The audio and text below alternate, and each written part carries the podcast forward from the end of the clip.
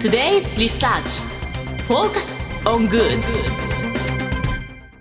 さてここからは社会人ならこれだけは押さえておきたいとっておきの情報を教えてもらうコーナー Today's Research Focus on Good です今日は日本能率協会総合研究所マーケティングデータバンク情報コンサルタントの北山ありさんにお越しいただいています。よろしくお願いいたします。北山です。よろしくお願いいたしおます。願いします。早速今週のテーマ教えていただけますか？はい。今回は無機質カフェについて紹介したいと思います。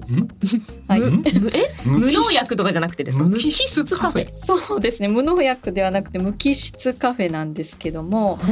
今結構流行ってるタイプのカフェで、はい。流行ってるんです行ったことないかもしれないですね、ちょっとちょっとわかんない。あどんなどんな感じなんですか。わざとそのスタイリッシュな内装にしていると言いますか打ちっぱなしのコンクリート壁にステンレス製の机とか椅子とかを置いて、まあ、従来のカフェで追求されてきたそのくつろげる空間とはまあ対照的ないわゆるまあちょっと冷たい感じのする空間というようなものが、えー設置されているのが無機質カフェっていうものでして。流行ってるんですか？そうなんです。あのハッシュタグ、あのはインスタグラム上でまあハッシュタグついて皆さん投稿されると思うんですけども、はいそれが3月7日現在時点で4.4万件ということで、えー、はい、え、四万人の人があ本当だ。いっぱい出てくる。あはい、そうです。うわー。本当だ無機質ですね。まあ色合いがなく。はい。モノトーンと言いますか。はい、そうですね。全然あの色が色がなくコンクリートなもう本当にコンクリート、まあ灰色というかグレーというかうーん。そんな感じの。確かになんか、はい。今までのちょっとカフェとは違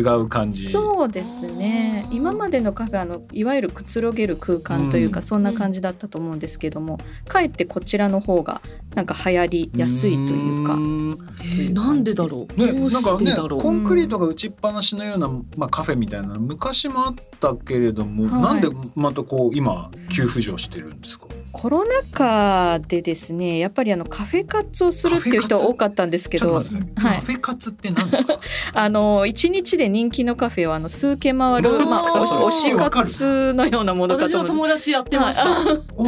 推し活のカフェバージョン？カフェバージョンみたいなものなおんですけど。腹いっぱいにならない程度に食べるんですよ。そうなんです。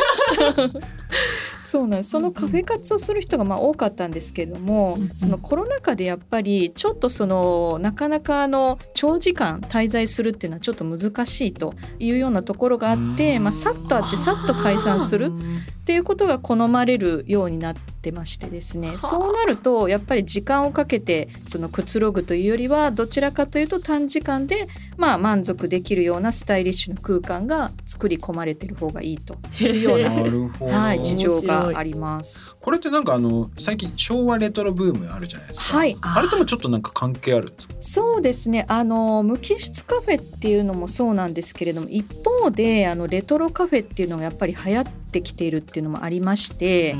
レトロカフェの方も SNS でハッシュタグつけられているのが3月7日現在で9.1万件ということで、両方ともその流行ってるというか無機質カフェも対極にありながらレトロカフェも流行ってるというような二極化の状態がカフェは続いてるかなとあれですかねなんか映えでカラフルなものがすっごい流行ったじゃないですか、うんはいへみんな目疲れたんですかね？あ、だからあえてモノトーンにしてそうですね。それもあるかもしれないですねまあ確かにカフェとかだと最近そのメロンソーダのやつとか、はい。まあ色が結構はい華やかなものが多かったんで、うん。確かにその中でなんか無機質なのは目立つかもしれないですね。かもしれないそうですね。あの純喫茶のそのノスタルジックな空間の中で、まあ、先ほどおっしゃったようにそのカラフルなソーダの上にアイスクリームを乗せた、まあ、クリームソーダうん。の撮影がトレンドになってたりするので、まあ、それは確かにそうですね。はい。ちなみに石井さんカフェって行くんですか、カフェ私本当にあのご飯を食べるとか何 何かを飲むっていう目的のために行く感じですね、もうどちらかというと雰囲気を楽しむとかそういうんじゃなあくじゃなくもう何かを食べる飲む。飲む。という目的で行きます。ねままあ私もそういうあいやでも私の場合仕事するとかあ。なんかちょっと時間が空いて、うんその電源 w i f i があってっていうので探してるかもしれない。うんそうなんですよ。実際ちなみに一般の方っていうのは、はい。な何を基準にその、うん。選んでるんですか？あ何が逆にポイントと思われますか？えーはいなんなんだろう。まあ私は Wi-Fi Wi-Fi と確か電源。にはい。写真撮りたいのかなっていう感覚あうんりますね。うんあそうですね。ありがとうございます。はい。実際にあの2021年の11月時点の調査のデータなんですけれども、クロスマーケティングという調査会社がカフェを選ぶときに重視する点っていうのをアンケート調査実施してましてそこで言われてるのが一番第1位については店内の雰囲気が落ち着いているっていうのが34.2%ということで第1位なんですね。へえ。で第2位が長居しやすいということで33.2%ということで無機質カフェが流行ってる一方で、はいやはり人々はくつろぎやすい空間を求めていると。一応真逆なんですかそうな真逆の、まあ、カフェ市場の二極化が起こっているというのが面白い。はい、言えますだからまだまだちょっと数はそこまで多くはないけど徐々に増え始めてるっていうあ感じなんですね。そうですねはいその通りです。もうそもそもなんですよはい。カフェが日本にこう流行り始めたのっていうのは、はい。ないつぐらいからなんですか？あはい。あのー喫茶店の喫茶という文字自体がですねもともとあの禅の言葉喫茶居っていうところが由来されてるようでして 禅から来てるんですか？はい。禅から来てるようですね。喫茶居っていうのが客に対してお茶を一服いかがですか？って勧めることなんですけれども あの日本がもともと日本茶っていうのが古くから生活の中に根付いてきてるので、お茶を飲みながらその一緒に語り合おうっていう空間をまあ共にする、まあ、茶を喫するということが、まあ、自然に行われてきたっていうのがありまして、えー日本に喫茶文化がどんどん根付いてきたというようなところになります。で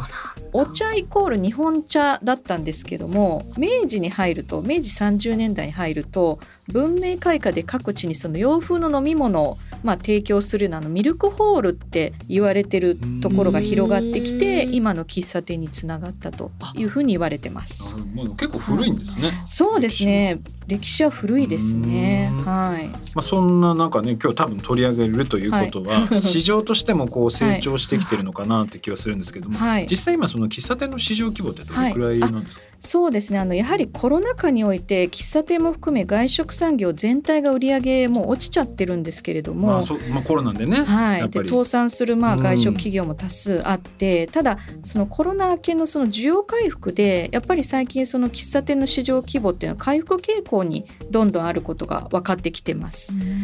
あるまあ国内の調査会社の調べによると2020年が1兆841億円だったその市場規模がですね2022年見込み値になるんですけども1兆2753億円ということで、まあ前年比その2021年と比べても8.5%増加ということでかなりえー増加しているというような傾向も挙げられます。一方でその業界団体も日本フードサービス協会っていう業界団体があるんですけども外食関係のですね、はい2020年が売上金額前年比69.0%だったのに対し2022年は116.8%ということで結構大幅に増えているというようなことが挙げられてます。